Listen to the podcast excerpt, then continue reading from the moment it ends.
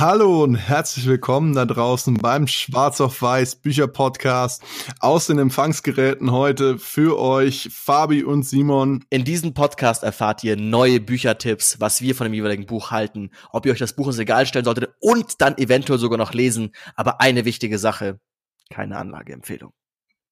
Und äh, heute haben wir euch äh, ein ganz äh, interessantes Buch mitgebracht, was schon einige Jahre auf dem Buckel hat tatsächlich. Mhm aber immer noch aktueller ist denn je, nämlich Kopfschläg Kapital von Günter Faltin. Ganz kurz dazu, ich, blätter, ich blätter hier auch gerade in der Ausgabe, die wir beide gelesen haben, nur damit ihr wisst, auf was wir uns beziehen. Wir beziehen uns auf die durchgehend aktualisierte Neuausgabe aus dem Jahr 2017 in der zweiten Auflage von 2018. Also wenn mittlerweile eine neue Version rausgekommen sein sollte und ihr bestimmte Beispiele drin seht, die wir noch nicht kennen, dann gebt uns gerne dazu Feedback. Ist die Version, die ich jetzt gerade hier in der Hand halte, die unsere Basis ist in der in Kopfschlägt Kapital, ich würde euch einfach mal ganz kurz die Inhaltsangabe vorlesen, damit ihr wisst, was andere darüber sagen, bevor wir unsere Analyse zu dem Buch darstellen. Erfolgreiche Unternehmen entstehen im Kopf. Viele glauben zu wissen, wie es geht. Wenige tun es wirklich. Noch weniger sind damit erfolgreich. Nämlich damit ein Unternehmen zu gründen. Günther Faltin, Gründer der T-Kampagne, weiß aus Erfahrung, worauf es ankommt, ein Ideenkunstwerk zu erschaffen aus vorhandenen, jedermann zugänglichen Komponenten den Kopf freizuschalten für die wichtigen Fragen, den Horizont im Auge zu behalten, statt in den Alltagsanforderungen unterzugehen. An vielen Beispielen zeigt er, wie jeder ganz praktisch an eigenen Ideen arbeiten kann. Je unkonventioneller man denkt, umso besser. Genau, und der Autor ist auch kein Unbekannter in der Gründerszene. Er ist nämlich selber ähm, Professor an der Freien Universität für Berlin und dort auch für den Arbeitsbereich Entrepreneurship zuständig, äh, wo er vielen Studenten bereits erfolgreich beigebracht hat, Unternehmen zu gründen da ihr noch nicht genau wisst, was auf euch zukommt. Also wir werden es euch unsere Analyse zu dem Buch darstellen. Wir werden auch mal später noch ein bisschen Amazon-Bewertungen einfließen lassen, was da andere Leute quasi von dem Buch denken und vielleicht da auch quasi unsere Einschätzung mal dazu geben. Äh, möchtest du anfangen, Fabi? Was ist denn so das, der Punkt, also bevor wir jetzt quasi tiefer einsteigen in die einzelnen Aspekte davon, was ist dir denn davon hängen geblieben? Oder sagen würdest, okay, wenn ich jetzt ein Learning mitnehmen kann, was, wenn jetzt die Podcast-Hörer nach du meinst, zwei Minuten. Du meinst, wenn ich jetzt quasi auf eine einsame Insel strande, welches Learning kann ich mir aus dem Buch mitnehmen? Ich glaube dann keins, hm. aber. Vermutlich nicht. aber in einer kapitalistischen Konsumgesellschaft, wie wir sind, ähm, kauf günstig ein und verkauf teuer in großen Mengen und werde reich. Mhm. Das ist so mein Learning für das, von dem Buch jetzt hier. Mhm. Ähm, was ich mitnehme, ist, äh, die Idee ist das Wichtigste an der ganzen Gründung. Und ich glaube, wir können beide unsere Learnings eigentlich jetzt gegenseitig bisschen durchsprechen, weil äh, ich finde es ganz lustig. Also ich habe das Buch zweimal gelesen, einmal quasi schon vor Jahren, vor zwei, ich weiß gar nicht, vor zwei, drei Jahren. Ähm, und dann quasi für den Podcast jetzt nochmal habe ich es mir nochmal schnell drauf. Ich muss zugeben, ich habe es ein bisschen quer gelesen, äh, bisschen schneller drüber gesehen, weil ich ja schon die Hauptaspekte irgendwie kannte. Aber es ist ja nie verkehrt, sein Gedächtnis aufzufrischen in der Form. Also wenn man ein Buch einmal, ein gutes Buch einmal gelesen hat, kann man es auch gerne noch ein zweites oder drittes Mal in die Hand nehmen, weil man findet immer wieder neue Sachen, die man für, für sich selbst rausziehen kann in der Form. Ja. Aber das Lustige, was ich mir dachte, ähm, ich hatte nämlich auch, bevor ich das quasi äh, das Buch nochmal in die Hand genommen habe, hatte ich das gleiche Learning im Kopf, was du meinst, quasi dieses T-Kampagnen-Konzept, was er groß bespricht. Also bespricht er in dem Buch groß diese T-Kampagne, was er da selbst mit aufgebaut hat und dann dieses Learning davon, okay, kauf in großen Mengen, verkauf's in großen Mengen weiter, spar dir die Lagerkosten. Äh, was so aus meinem laienhaften wirtschaftlichen Ding irgendwie das ist, was ich davon von behalten habe. Ich meine, er geht auch sehr, sehr, sehr intensiv auf dieses Beispiel der T-Kampagne ein, weil es ein Unternehmen ist, was er selbst gegründet hat ähm, und wo er immer noch mitarbeitet, vermutlich als Geschäftsführer, soweit ich das jetzt im Kopf habe. Ähm, und die T-Kampagne, das, das Konzept der T-Kampagne ist eigentlich ziemlich simpel. Die importieren direkt aus, aus Indien den Darjeeling-Tee. Ähm, Darjeeling ist ja eine Anbauregion für Tee und zwar ähm, eine der bekanntesten und ähm, besten anscheinend. Also ich bin jetzt nicht so der Teetrinker, da kannst du sicherlich mehr dazu sagen. Aber ähm, auf jeden Fall haben die dort Kontakt mit den Produzenten, lassen es dann direkt hier äh, nach Deutschland verschiffen ohne Zwischenhändler. Und dadurch, dass dieser Zwischenhändler wegfällt, ähm, kann der, der Faltin mit seiner Teekampagne natürlich ganz andere Preise anbieten, als ähm, wenn die Händler zwischendrin ihre Margen noch aufschlagen eben, wenn man sich das Konzept so jetzt anhört und sagt, ja, okay, es ist halt irgendwie wirklich simpel, so, okay, lass die Zwischenhändler weg, braucht man erst gar nicht von, okay, das ist auch, ist die Frage, ist das Konzept noch Also ist das noch was Neues? Weil ich meine, das Buch ist jetzt schon ein bisschen älter, hat schon ein paar Jährchen auf dem Buckel. Es wird auch noch teilweise von Telefonvertrieb gesprochen. Also wohlgemerkt, die T-Kampagne wurde 1985 gegründet. Das sollte man sich vielleicht auch noch mal im Hinterkopf behalten. Genau, also quasi was da, also man muss quasi eigentlich sagen, das was man heutzutage vielleicht auch mit anderen Firmen irgendwie kennt, wurde da halt so ein bisschen mit begründet von ihm mit erfunden, weil halt im Vergleich zu was es vorher gab, vorher war dieses, also was man auch heutzutage immer noch hat, dass man quasi in ein Teegeschäft geht, da sind 200 verschiedene Sorten, alle verschiedenst aromatisiert, man kauft die in kleinen kleinen Tütchen ein und es ist einfach für den Teeladen nicht ökonomisch zu sagen, okay, ich kaufe alle diese 150, 200 Sorten in großen Mengen ein und habe ein großes Lager. Also gibt schon mal einen Zwischenhändler, einen Großhändler, der quasi, wenn der wenn der Teeladen sagt, okay, ich brauche jetzt neue Ware, ich habe jetzt irgendwie meine drei Kilo Tee verkauft, von dem drei Kilo einkaufen kann. Der Großhändler hat größere Lager, kauft von einem noch größeren Händler irgendwie halt dann eine Tonne ein und so weiter und so fort, bis es zum Importeur kommt, bis zum bis zum Erzeuger quasi im Ursprungsland. Und diese ganzen Schritte natürlich muss jeder auf dem Weg und möchte Geld verdienen. Und die Identity-Kampagne war eben zu sagen, hey, können wir dieses Konzept neu denken? Können wir einfach dieses, diese Variation weglassen? Also wird es Kunden geben, die sagen, hey, es reicht mir, wenn ich einen Tee das ganze Jahr trinke. Und es reicht mir auch, wenn ich ihn einmal im Jahr kaufe. Ich kaufe ihn einmal im Jahr in einer großen Menge, selber quasi drei Kilo ein, direkt vom Großhändler, direkt quasi von der Teekampagne, die mit den Zeugern zusammenarbeitet. Und das war so dieses große neue Konzept, was sie damit irgendwie ins Leben gerufen haben. Ja, und viele äh, der Privatkunden sind natürlich da ähm, heiß drauf gewesen, weil Darjeeling-Tee ist teuer in kleinen Mengen gewesen und die Teekampagne hat ihn quasi ähm, in großen Mengen günstig gemacht, wenn man so will. Und ähm, was wir zum Beispiel ja auch gemacht haben, Simon und ich haben gesagt, okay, jetzt bestellen wir uns mal ein Kilo da und gucken uns das mal an und dann äh, teilt man das halt auf im Nachhinein. Also da kommt auch eine ganz eigene Kultur wieder bei rum im Endeffekt. Ja, plus, also es war so ein bisschen, ich, ich muss zugeben, ich habe noch nie so einen First Flush Tee davor gekauft. Und ich habe meine Mama gesprochen, weil wir auch meinten, okay, wir brauchen mehr Leute, damit wir quasi über den Mindestbestellmaß kommen. Und die hat mich ganz ver verstaunt angeschaut und meinte, hä, was, das ist so günstig. Also es ist wirklich auch ein wahnsinniger Preisvorteil.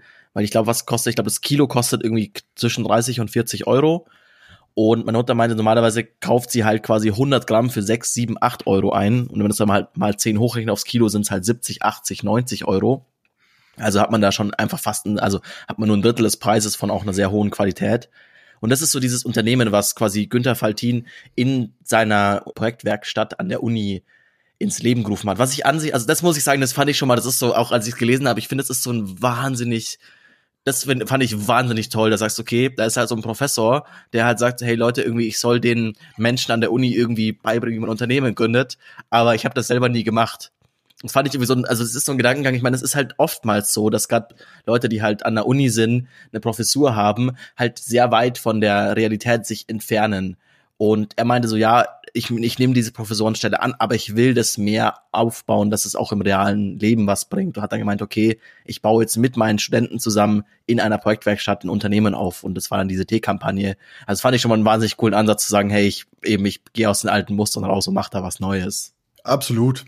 Also ich denke auch für die Studenten ist es natürlich was anderes von einem Professor etwas erzählt zu bekommen, der selbst es gelebt hat im Vergleich zu einem, sagen wir mal, Fachidioten, der schlussendlich auch nur das Wissen herunterbetet, was er sich äh, über 30 Jahre Berufserfahrung angelesen hat. Und solche Professoren begeistern natürlich auch noch mal ganz anders. Also ich glaube, diese Idee einfach ähm, einerseits die die Firma mit den Studenten zusammen zu gründen, einerseits halt ein neues Konzept auf den Markt zu bringen, äh, war quasi schon äh, ein Vielversprechen für den Erfolg für den späteren. Und heute ist die Teekampagne äh, einer der größten, weltgrößten Importeure für Darjeeling-Tee. Und diese Lösung war halt einfach deutlich besser als die vorher im Markt vorhandene und hat sozusagen dadurch eine Marktdisruption ausgelöst.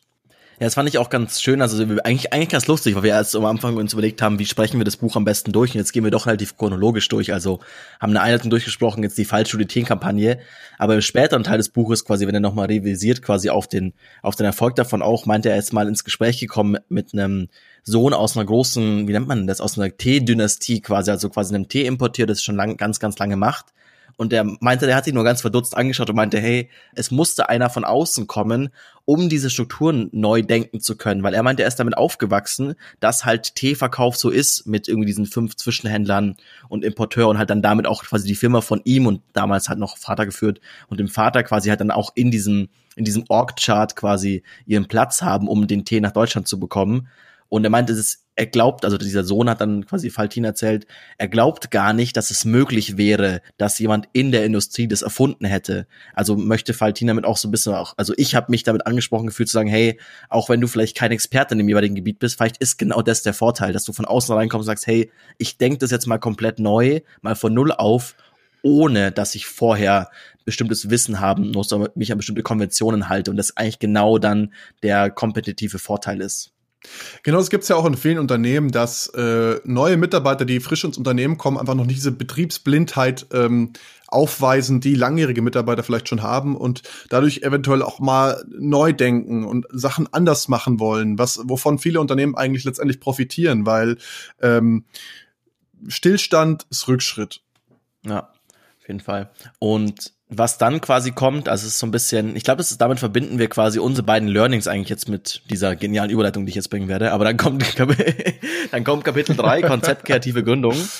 Ähm, Alles, was du sagst, ist genial, Simon. Also irgendwer, irgendwer muss den Podcast hier ja hochhalten, irgendwer muss ja die Qualität hier hochhalten. ähm, weil es genau das Ding ist quasi, also erstmal quasi das mit T-Kampagne, was sich erst, also dieses Beispiel eben ist halt, dass irgendwie in Großmengen einkaufen, dann bringt er halt quasi auch an, in dem Buch noch mehrere andere Beispiele von ähm, Studenten auch, die das auch gemacht haben in anderen oder angrenzenden Bereichen, die das zum Beispiel dann mit irgendwie Apfelsaftkonzentrat gemacht haben und so, was alles irgendwie eins zu eins, oder das heißt eins zu eins, aber das Konzept ziemlich kopiert ist. Aber dann eben halt geht er weiter auf die konzeptkreative Gründung in Kapitel 3, wo es eben darum geht zu sagen, hey, Idee ist King. Und das fand ich ganz interessant. Deswegen auch deswegen ist es so mein Learning davon oder die Sache, die ich aus dem Buch mitnehme, weil ich muss sagen, ich dachte mal ganz lange, dass es eigentlich auch bei der, auf, nicht auf die Idee ankommt. Also, dass die Idee selber nichts wert ist. Und Faltin zeichnet genau das gegensätzliche Bild. Also, was ich sonst immer so aus Literatur mitnehme oder auch aus anderen Podcasts und so, ist das halt, ja, du kannst die beste Idee der Welt haben. Wenn du halt ein schlechtes Team hast, dann klappt's nicht. Oder wenn du auch sagst, okay, du kannst mit einem guten Team eine schlechte Idee auch gut hinbekommen. Und das kon, also da spricht er dagegen und meint halt genau, ja, die Idee ist halt schon wahnsinnig wichtig. Aber ich finde, es geht da mehr um mehr als eigentlich nur die Idee. Es geht da wirklich um ein ausgefeiltes Konzept. Also das Problem ist, eine Idee allein ist erstmal nichts wert, wenn die die Punkte äh, Marketing, Funktionalität, ähm, Kundenüberzeugung, also es muss wirklich die Idee so viel besser sein als das, was äh, auf dem Markt ist, einerseits, und andererseits das Konzept, was dann, also die Idee im Prinzip ausgearbeitet darstellt oder Entrepreneurial Design, wie er das nennt im Buch. Ähm, dieses Konzept muss dann einfach eine Disruptionswirkung auf dem Markt haben und darf im besten Fall nichts kosten. Deswegen Kopf schlägt Kapital. Je besser deine Idee, dein Konzept ist, desto weniger Kapital brauchst du, ähm, um eine erfolgreiche Firma zu gründen. Findest du, er spricht es an mit Marketing? Also ich finde, Marketing wird fast gar, also äh, Marketing ist bei ihm immer so, ja, wenn die Idee gut ist, dann ist es Mund-zu-Mund-Propaganda, was für mich einfach kein Marketingansatz ist. Also ich finde das irgendwie, das ist mir sehr, das ist sehr vereinfacht er geht im Buch nicht so gut darauf ein, das stimmt, aber ähm, er erwähnt mehreren Stellen, dass das Marketing oder die Marketingkomponente bei der Konzeption immer mit bedacht werden sollte, ähm, weil wenn du ein gutes Produkt hast, aber den, die Kunden nicht darauf aufmerksam machen kannst, wird dein Produkt niemand kaufen. Also das erwähnt er schon an einigen Stellen des Buches. Hm, ja, stimmt schon. Aber ich, ich, also ich muss sagen, das kam mir manchmal so ein bisschen, also zu einfach vor oder vielleicht auch so ein bisschen, ich meine, das hatten wir im Vorgespräch schon, als dass wir das diskutieren möchten, ein bisschen veraltet irgendwie. Also ich meine eben deswegen, wir besprechen eine Version, die einfach die jetzt zwei, drei Jahre alt ist. Also es ist noch nicht so, dass wir jetzt irgendwie wirklich ein outdated Konzept besprechen, was irgendwie aus den 80ern kommt. Aber mir, also ich, ich weiß nicht, ob das heutzutage in der Medienlandschaft und so noch derart funktioniert. Da sagst du, okay, du kannst halt irgendwie nur mit einem guten Konzept überzeugen und die Kunden werden schon kommen. Es ist einfach, also ich das ist das, wo ich sage, okay, da, da gehe ich den Schritt nicht mit, was er sagt. Das mag vielleicht geklappt haben, wenn du der einzige Tee-Importeur bist und es irgendwie neu und irgendwie toll ist, da sagst du, okay, du kannst irgendwie in großen Mengen und sehr günstig einkaufen. Weil wenn man sich jetzt, also was mir nur aktuell einfällt, als quasi auch Beispiel ein ähnliches Konzept genau von der Tee-Kampagne ist irgendwie dieses, es gibt in jedem Podcast, bewerben sie mir dieses komische Koro-Drogerie-Dingsbums. Wir bekommen hier kein Geld für, also keine Werbung. Ähm, und die ja genau das gleiche machen, auch im Sinn quasi, du kannst da halt irgendwie Snacks und Stuff halt einkaufen in großen Mengen und halt irgendwie Eigenmarken und so und damit auch halt den Preis drücken, halt Direktvertrieb. Aber die machen wahnsinnig viel Werbung, damit die Leute das überhaupt erstmal kennenlernen und kaufen, weil von selber kommt ja keiner mehr auf die Idee, da sowas zu suchen, oder?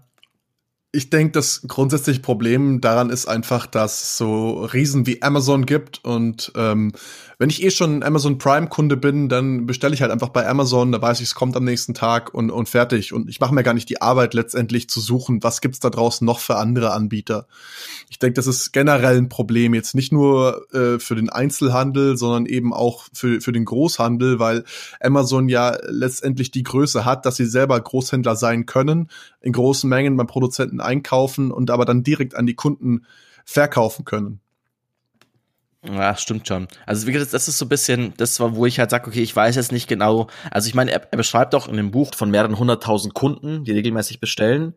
Ähm, ich war, also das ist halt die Frage. Ich meine, einerseits ist es halt, wie weit ist man wirklich noch gewillt zu warten? Also in der aktuellen Zeit, dass sagst, okay, du hast ja dieses, ich meine, das ist bei uns auch so, es ist super ungewöhnlich. Wir haben erst überlegt, ob wir quasi den Tee für Weihnachten bestellen, sondern es ist halt so, ja, okay, die liefern halt irgendwann im März, weil halt dann das Fisch irgendwie dann aus dem aus den Lagern irgendwie kommt und quasi rübergeschifft wird, damit la keine Lagerung passieren muss und so halt genau diesen Kostenvorteil zu bringen. Aber jetzt muss ich halt dran auf meinen Tee warten. Ist halt irgendwie schon auch ungewöhnlich und ich, also entspricht es nicht, also entspricht mir jetzt nicht mehr ganz so dem, dem, dem aktuellen Geist. Aber wenn es noch zu funktionieren scheint, dann darf man es vielleicht nicht kritisieren. Dann sind wir jetzt, also ist, muss ich sagen, habe ich vielleicht von außen eine zu einfache Meinung darüber.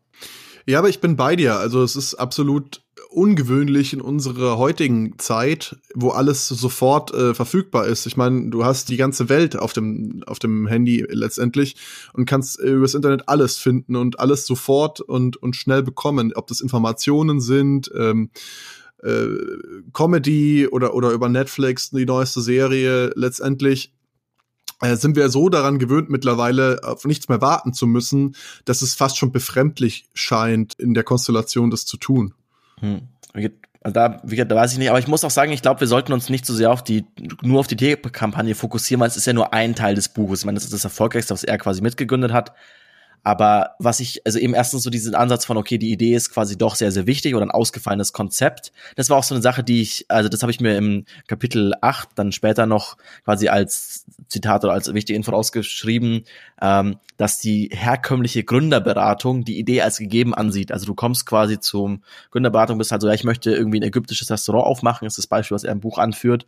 dann sind die, ja, okay, gut, und so musst du Personal einstellen und so weiter. Also dann quasi geht der Prozess, rattert schon los und keiner hinterfragt die Idee mehr, ob das Konzept wirklich funktioniert. Und das fand ich schon, das muss ich sagen, das, vielleicht ist das, was du vorhin ansprechen wolltest, da sagst, okay, die Idee selber ist wichtig und einfach auch das Konzept auszuarbeiten, weiterzudenken und dass ich wirklich auch Zeit dafür zu nehmen, dass er sagt, okay, man darf sich Zeit nehmen, es dauert und das ist halt auch Arbeit, diese Idee weiter auszureifen. Und das finde ich eigentlich ganz, finde ich ganz interessant, weil ich, also ich für mich selber oft merke, dass ich dazu tendiere, meine Idee mal schnell durchsetzen zu wollen, schnell zu starten und so ein bisschen, also start fast, fail fast, so zu sagen, okay, ich fange schnell an, ich, es geht schnell kaputt um dann halt daraus zu lernen. Aber gerade für kapitalintensivere Sachen, wie zum Beispiel ein Restaurant aufzumachen, ist vermutlich sehr sinnvoll, vorher das Konzept sehr lange durchzugehen.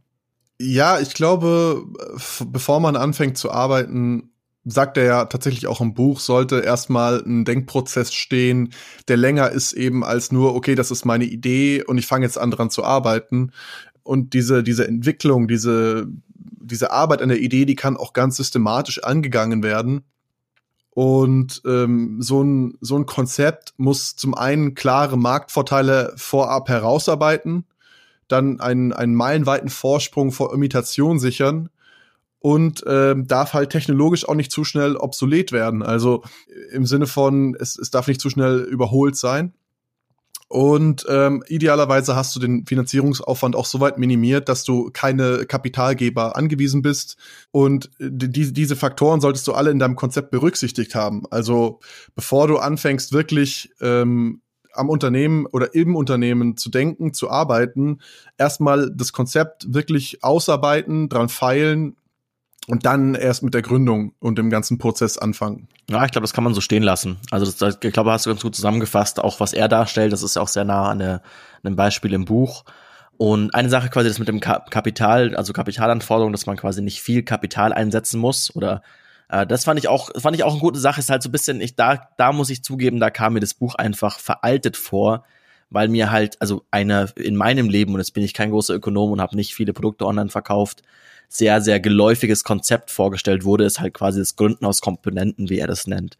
Quasi sagen, okay, man betreibt wahnsinnig hochmögliches Outsourcing um halt zu versuchen, dass man nicht viel selber machen muss. Also im Beispiel sagen, okay, man hat zum, also das am Beispiel von dieser, also er stellt es mit der Apfel, also mit dem Apfelsaftkonzentrat dar, dass quasi der Gründer selbst nichts in dem Prozess macht. Also, also was heißt nichts, die, der Ideengeber ist und der quasi die Managementaufgaben übernimmt, aber halt die, Apf die Äpfel werden von anderen Leuten eingesammelt, dann werden sie gepresst in einer Fertigungsstätte, die das quasi für alle möglichen Leute macht oder er quasi halt einen Spot drin bucht, dann wird es abgepackt in einem anderen, anderen von einem anderen Unternehmen, das es auch professionell macht und als Subdienstleister arbeitet und dann verschickt. Und er selber muss nie den Prozess vom Apfel bis zum Paket irgendwas in der Hand haben. Und das, also das finde ich wahnsinnig sinnvoll. Das ist eine Sache, die ich, wo ich total dahinter stehe. Was ich, also das ist so, ich glaube, man sollte es auf keinen Fall anders machen, weil genau das ist der Punkt, wie du halt den Kapitaleinsatz gering hältst, dass du halt nicht selber dir erstmal eine Fabrik aufbauen musst mit irgendeiner Saftpresse oder da irgendwie die Mama reinstellst, die den ganzen Tag Saft pressen muss im Keller, aber halt, also, aber das Konzept ist halt so, das ist halt allumfänglich. Da kam, dachte mir halt so, ja, okay, gut, das mag vielleicht irgendwie in den 2000ern irgendwie neu gewesen sein, aber das ist halt, also, auch wenn man so Tim Ferriss For Our Work Week und so liest, das ist halt überall mittlerweile. Ja, die Vier-Stunden-Woche geht da auch sehr gut drauf ein, wie man idealerweise möglichst viel Arbeit von einem selbst zu anderen äh, rüberschiebt. Ähm, was, was Faltin noch sagt in seinem Buch, ähm, dass möglichst, möglichst die, die, die Managementaufgabe äh, und, und Koordination und Abstimmung dieser Komponenten halt beim Gründer sehen möchte. Aber gleichzeitig soll der Gründer eben genug Zeit haben, die Idee weiterzudenken, auf neue Marktsituationen reagieren zu können und eben nicht day-to-day -day im Business so tief drin sein, dass das verloren geht. Und was ich da auch, also das auch, auch wieder, also ich muss sagen, ich an sich, ich habe das Buch, also ich habe es jetzt eher, als ich es nochmal gelesen habe, ich glaube, es in zwei Tagen durchgelesen, also es liest sich echt schön, also ich kann es schon auch empfehlen, das Buch, aber also es liest sich schön weg, weil ein paar schöne Beispiele drin sind und so. Zum Beispiel auch ein Beispiel, wo er meint, da ist irgendwie mal im Flugzeug mitgeflogen und hat mit einer Person gesprochen, die in China gerade ein Stahlwerk aufmacht und hat da immer so Nachfragen gestellt und so.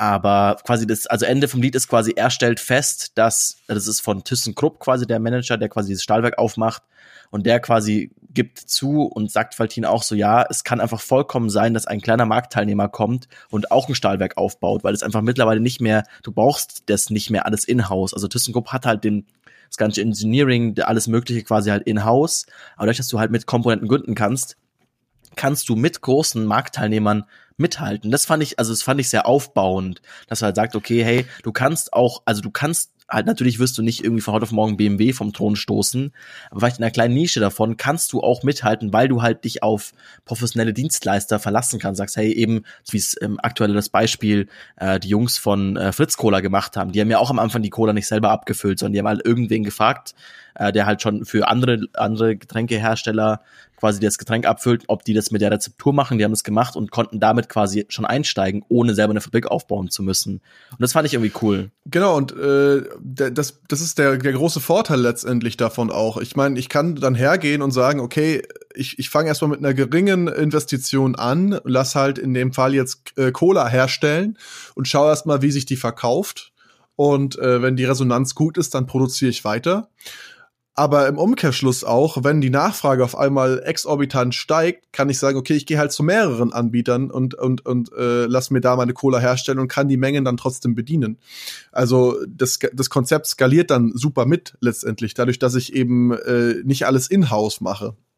Das, das, das stimmt. Also das heißt, okay, du kannst halt äh, da mithalten. Also das, fand ich, das fand ich eine gute Erkenntnis, wo ich sagen muss, die habe ich mir, also ich meine, der Gedanke ist auch, also ist ja oft bei Büchern so, dass viele denken, okay, hätte ich selber draufkommen können, man kommt halt nicht drauf. Und die Erkenntnis, muss ich zugeben, die hatte ich davor einfach nicht. Es war immer so, ja, okay, gut, du musst dir eine Nische raussuchen, irgendwas, was für einen Großen quasi nicht attraktiv genug ist, wo halt, keine Ahnung, zum Beispiel Coca-Cola sagt, ja, komm, irgendwie für die Hamburger St. Pauli Fußballspiele, dafür lohnt sich nicht, eine Cola zu produzieren ähm, dass ich mir dachte, okay, du musst quasi einfach schauen, dass du da quasi vorbeischiffst, indem du halt einfach was raussuchst, was für einen großen Konzern nicht interessant ist. Aber diese Erkenntnis oder diese Idee von, ja, musst du gar nicht, du kannst wirklich mithalten und das auch ohne dass du viel Geld dafür brauchst. Das fand ich wirklich, also das, das war auch eigentlich auch eine neue Erkenntnis. Vielleicht sollte ich mir das als Learning mitnehmen. ja, also ich glaube generell, dass du, dass du dir vieles aus dem Buch als Learning mitnehmen kannst. Ähm, aber Grund, also im, im, Wesentlichen so für mich das, das wichtigste Learning war einfach die Erkenntnis, ähm, Gründen ist einfach viel unkomplizierter als es als es scheint. So, äh, weil gerade die Gründerberatung oder oder die ganzen Webseiten im, im Internet, die man findet zum zum Thema Gründerberatung, die sagen dir okay, hey, du musst BWL können, du musst Personalführung können, du musst äh, Buchhaltung können, und was weiß ich nicht alles und du fühlst dich erstmal komplett erschlagen. Letztendlich brauchst du das aber eben alles gar nicht, weil du dir solche Komponenten eben von Dienstleistern auch holen kannst und dich erstmal wirklich auf das Wesentliche konzentrieren kannst, äh, nämlich dein Unternehmen erfolgreich zu machen auch das mit dem Erschlagen, so, das auch fand ich auch ein ganz süßes Beispiel. Da war es, glaube ich, da eine Frau, die irgendwie Töpfer-Sachen herstellt. Also ich muss sagen, das, das ist echt eine Sache, die mir in dem Buch einfach vom Stil her gefällt. Ich mag die Beispiele. Also teilweise kommen sie einem ein bisschen veraltet vor und so. Ich habe das Gefühl, die wurden nicht alle aktualisiert, aber so zum Beispiel eben die Töpferware herstellt dann irgendwie so auch zur Gründerberatung gegangen ist und danach quasi mit resigniertem Kopf meinte, ja, sie kann das alles nicht und die ganze Mathematik und so. Und wo er meinte, ja, da wurde ihr voll die See, also die Segel, die, äh, die Seele, nee, der Wind aus den Segeln genommen. Ähm, Ihre Seele wurde ihr genommen. wurde die Seele genommen, der Wind aus den Segeln genommen, wo er meinte, ja, eigentlich, was du dieser Frau hättest sagen müssen, ist, okay, nimm halt alle, also alles, was du verdienst und alles, was du ausgibst, die Zettel hebst du auf, schmeißt in eine Box und gibst es einem Steuerberater und gibst dem halt Geld dafür, dass er das für dich macht. Weil mehr ist es ja am Anfang auch nicht. Also das fand ich irgendwie auch ganz cool. Okay, das ist halt, da wird dir schnell mal irgendwie, ähm, das denkst du so, oh, Wunder was, aber halt sagst, eigentlich sind es einfache Konzepte und dafür kannst du dir halt auch sowas extern holen. Holst dir halt einen Steuerberater, holst dir irgendwie jemanden, der das gerne macht, der da gerne mit Zahlen jongliert, wenn du das halt nicht kannst. Ja, genau. Also das ist äh, auch eins der Kernkonzepte im Buch eben. Also zum einen, du brauchst ein gutes Ideenkonzept und zum anderen verwende Komponenten, um deine Idee möglichst schnell, möglichst äh, groß wachsen zu lassen. Durch die äh, Skalierbarkeit und, und durch die Unkompliziertheit, wie man heutzutage auch solche Dienstleister buchen kann, ähm, steht diese Hürde eben heute keinem mehr in dem Weg, wie das vielleicht noch vor 30 Jahren der Fall war. Mhm. Ja, ich meine auch, wenn man aktuelle Konzepte sich mit Shopify anschaut oder mit Dropshipping und so, das ist eigentlich genau das, bloß weitergedacht nochmal. Ähm, ja, also ich. Genau, deswegen ist es ja heute auch sehr, sehr einfach, sich äh, auf Amazon so ein, so ein FBA-Business aufzubauen, ähm, indem man halt günstig Waren aus einem, ähm, sagen wir mal, günstig Lohnland bestellt in großen Mengen, direkt zu Amazon äh, liefern lässt und Amazon macht dann die ganze Logistik für einen selbst. Das ist ja im Prinzip das gleiche Konzept angewendet. Genau, also da muss ich sagen, dass eben es ist so oftmals, also das, man hat so das Gefühl von ja, das wurde, es kommt, es kommt ein bisschen aus einer anderen Zeit. Das ist halt so viele Sachen, die heute selbstverständlich sind, werden halt als die große Neuerung angepriesen, wobei es trotzdem nicht schlecht ist. Also wie gesagt, eben, ich glaube, das habt ihr jetzt auch gemerkt, so, äh, dass wir jetzt schon 20 Minuten quasi eigentlich doch relativ begeistert von dem Buch lesen und von den Sachen, die wir daraus gelernt haben oder die uns wieder daran erinnert wurden. Oftmals ist ja so, dass man nicht wirklich was Neues lernt, aber halt sagt, hey, da wurden Konzepte zusammengefasst und nochmal neu präsentiert. Ähm, wenn das für dich okay ist, Fabi, ich würde ganz, ich würde jetzt unsere äh, Rubrik einschmeißen mit den Amazon-Bewertungen, mit den besten und schlechtesten Amazon-Bewertungen. Ja, das ist, das ist eine coole Idee. Ich habe mir jetzt zwei rausgesucht und ich glaube, du auch, oder? Äh, nee, noch nicht. Was machst du negativ oder positiv? Äh, ich ich mache eine positive und eine negative. Okay, ich dann mach ich das äh, mit der, so. mit der mit der negativen anfangen. Und zwar ähm, ja, Jerry Wolf gibt einen Stern mit der Überschrift Wiederholung pur. Die Kernaussagen dieses Buches sind zwar gut und regen zu Eigeninitiative an, die Ausführung ist jedoch jenseits jeglicher Normen. Ein und derselbe Inhalt wird teilweise achtmal wiederholt. Wäre das Buch halb so dick gewesen, hätte man das Wichtigste ausreichend gut formuliert präsentieren können, aber so ist es einfach langweilig. Also muss sagen, damit, äh, also dem, den Herren äh, kann ich leider nicht zustimmen, weil klar, äh, der Autor wiederholt sich, das stimmt. Aber äh, er, er bringt auch gleichzeitig immer wieder einen neuen Aspekt oder ein neues, äh, anschauliches Beispiel mit ein. Und äh, es gibt einem wirklich einen Mehrwert, das Buch auch durchzulesen, meiner Meinung nach. Hast du, hast du eine rausgesucht? Negative? Ja, gerne. Ich muss auch, da muss ich sagen, da habe ich mich jetzt vom Titel quasi überzeugen lassen. Also auch ein Stern. Hausfrauenratgeber. Ein Stern von Katharina Kupferschmied aus dem Jahr 2010. Ich habe es versucht, rumgeblättert, weitergelesen, nichts. Es war furchtbar. Wer Informationen oder eine Sammlung von Anregungen und Ideen sucht, wird hier nicht fündig. Auf einer einzigen Idee wird über Kapitel hinweg rumgekaut und die gleiche Idee in allen Versionen nochmal und nochmal präsentiert, sodass man sich sehr schnell langweilt. Es ist einfach nicht das, was ich gesucht habe. Vielleicht habe ich aber auch zu viel erwartet. Wer allerdings gerne Ratgeber mag und nicht wirklich selbstständig werden will, sondern nur etwas zur Unterhaltung sucht, der hat hier das Richtige gefunden. Für die anderen, das Buch ist sehr uninformativ, die Zeit kann man sich sparen, wenn man wirklich etwas vorhat. Ähm, ich glaube, das ist, also ich hätte der Dame zugestimmt, wenn ich es nicht nochmal gelesen hätte. Ganz ehrlich. Weil es genau, es hatten wir, glaube ich, auch mal ganz kurz im Vorgespräch so, dass man eigentlich so dieses Ding hat, so, ja, okay, Verkauf in großen, Verkauf in großen Mengen und äh, kleine Preise, dadurch kommen die Kunden so. Das war so dieses, äh, muss ich zugeben, er, er, ver, er verpasst ein bisschen die anderen Konzepte, die meiner Meinung nach wichtiger sind, mehr zu wiederholen, weil er halt das so wahnsinnig oft wiederholt. Und wenn ich halt nicht echt eben, wenn ich nicht nochmal gelesen hätte, hätte ich glaube ich gesagt, okay, gut, das kommt halt schon wirklich viel auf diese eine Idee, die du halt äh, die vielleicht verstanden hast. Aber wie man es auch aus unserem vorherigen Gespräch merkt, es ist halt noch viel mehr drin und es ist viel mehr Detailarbeit und vielleicht auch, man muss selber ein bisschen Transfer zu aktuellen Situationen finden, was halt Arbeit ist. Ähm, ja, absolut.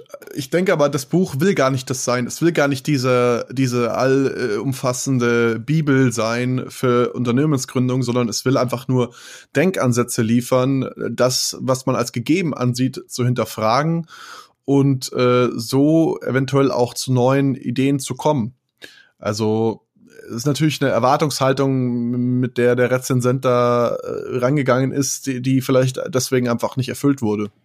Ja, glaube ich auch. Dann springe ich gleich ein mit einer positiven.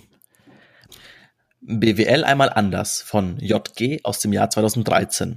Dieses Buch ist wirklich ein Zugewinn und eines der besten Bücher, die ich in der letzten Zeit gelesen habe. Es schafft eine etwas andere Perspektive auf die Kunst der Unternehmensgründung und wird durch viele praktische Beispiele untermauert. Es ist kein Buch, das theorisiert und mit betriebswirtschaftlichen Begriffen um sich wirft, sondern eingängig und praxisnah geschrieben.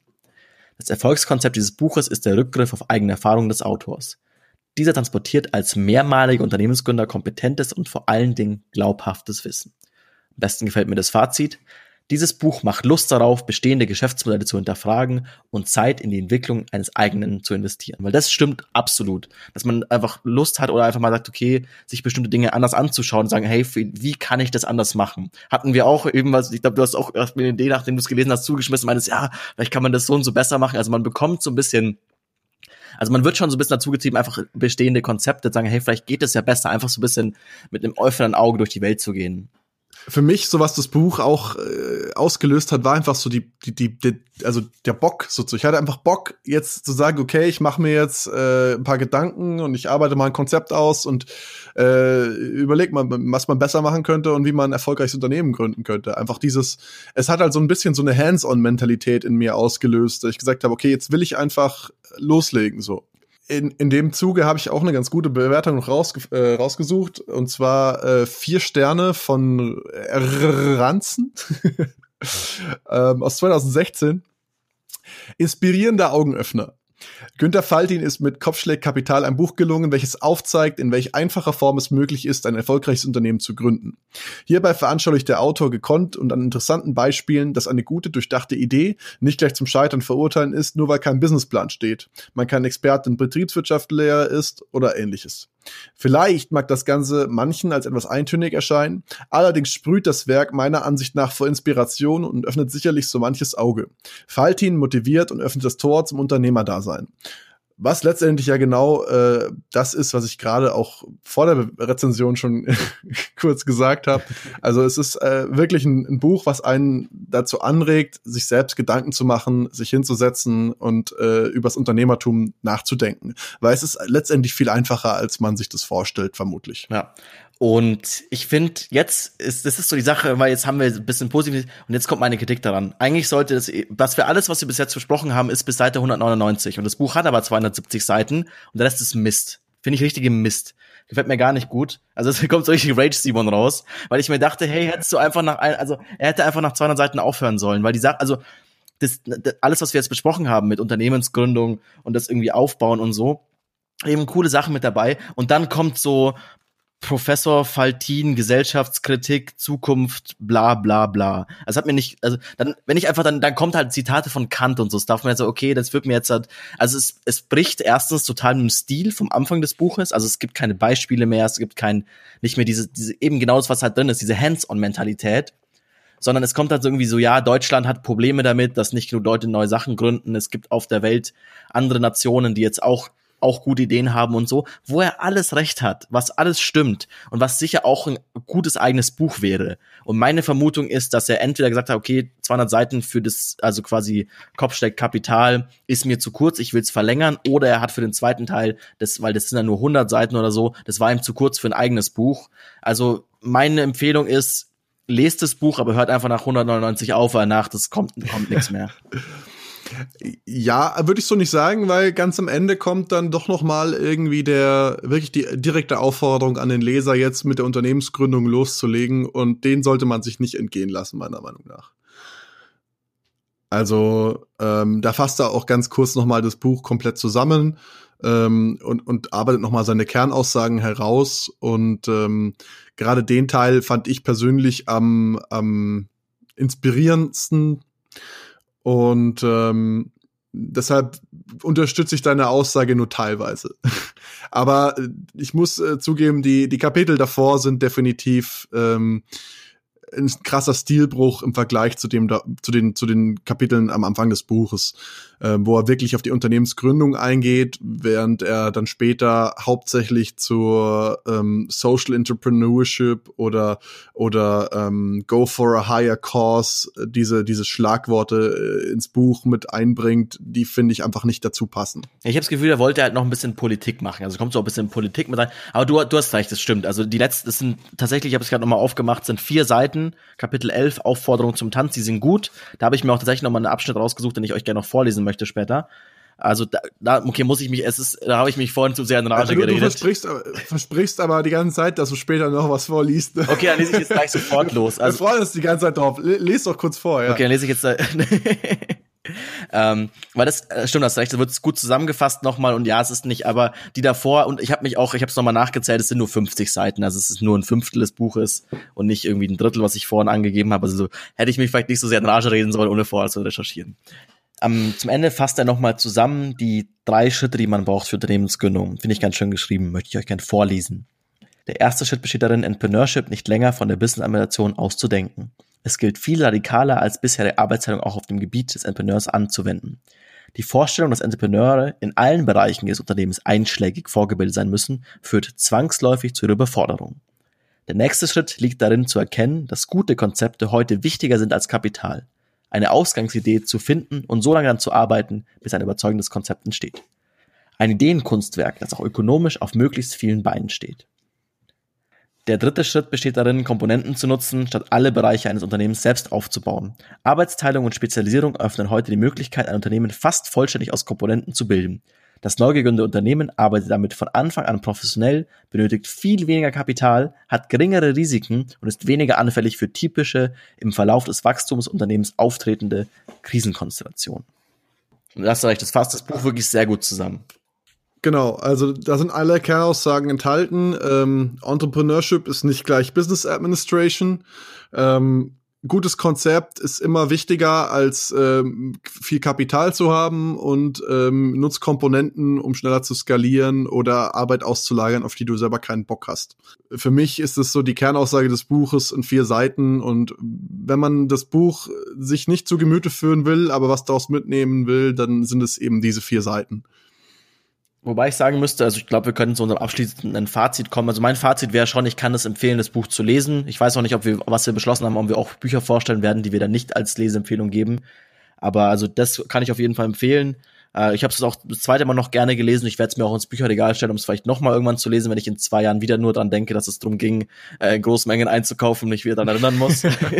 oder wenn du, oder spätestens dann, wenn du dein eigenes FBA-Business gründen willst. Ja, genau. Und ich meine, ich weiß gar nicht, ich habe mal auf Amazon geschaut, das kostet halt irgendwie neun Euro. Also es ist kein, also es ist kein, muss man nicht viel Kapital selbst investieren, um es lesen zu können. Und auch so meine Empfehlung eben dann halt, also Seite 200 bis 250 kann man sich auch getrost sparen, wenn man dann ein anderes Buch auch noch wieder in der Pipeline hat. Genau, also wenn ihr wollt, könnt ihr das Buch gerne über unseren Amazon Affiliate Link bestellen, um uns ein bisschen zu unterstützen. Ist natürlich kein bisschen teurer für euch, aber ihr unterstützt damit uns und, und den Podcast. Und äh, ich persönlich kann das Buch auch sehr empfehlen. Wie gesagt, das hat mich einfach dazu animiert, mir Gedanken zu machen ähm, über Unternehmensgründung und ein bisschen so die Angst davor auch genommen. Ja, ich muss auch, also eben Empfehlung, lest es. Äh, dann die Sache ist auch, was ich auch ganz mal interessant fand, so wenn man sonst nur Tech-Bücher liest, ist halt auch mal hands-on ökonomische Sachen. Und wenn ihr uns weiter unterstützen wollt, was euch wirklich keinen einzigen Cent kostet, ist, äh, abonniert uns. Auf iTunes geht es, auf Spotify geht es, auf den meisten Podcast-Playern auch. Ist für euch gut, weil ihr immer aktuell die neuesten Episoden sofort bekommt, wenn wir auf Veröffentlichen klicken. Und für uns ist es gut, weil gerade zum Beispiel iTunes das Ding macht, wenn mehr Leute es abonnieren, wird es auch mehr Leuten vorgeschlagen. Und noch mehr Leute können den Buchbücher-Podcast hören. Ja, danke fürs Zuhören und äh, bis zum nächsten Mal zu einer neuen Folge von unserem Bücher-Podcast. Ciao.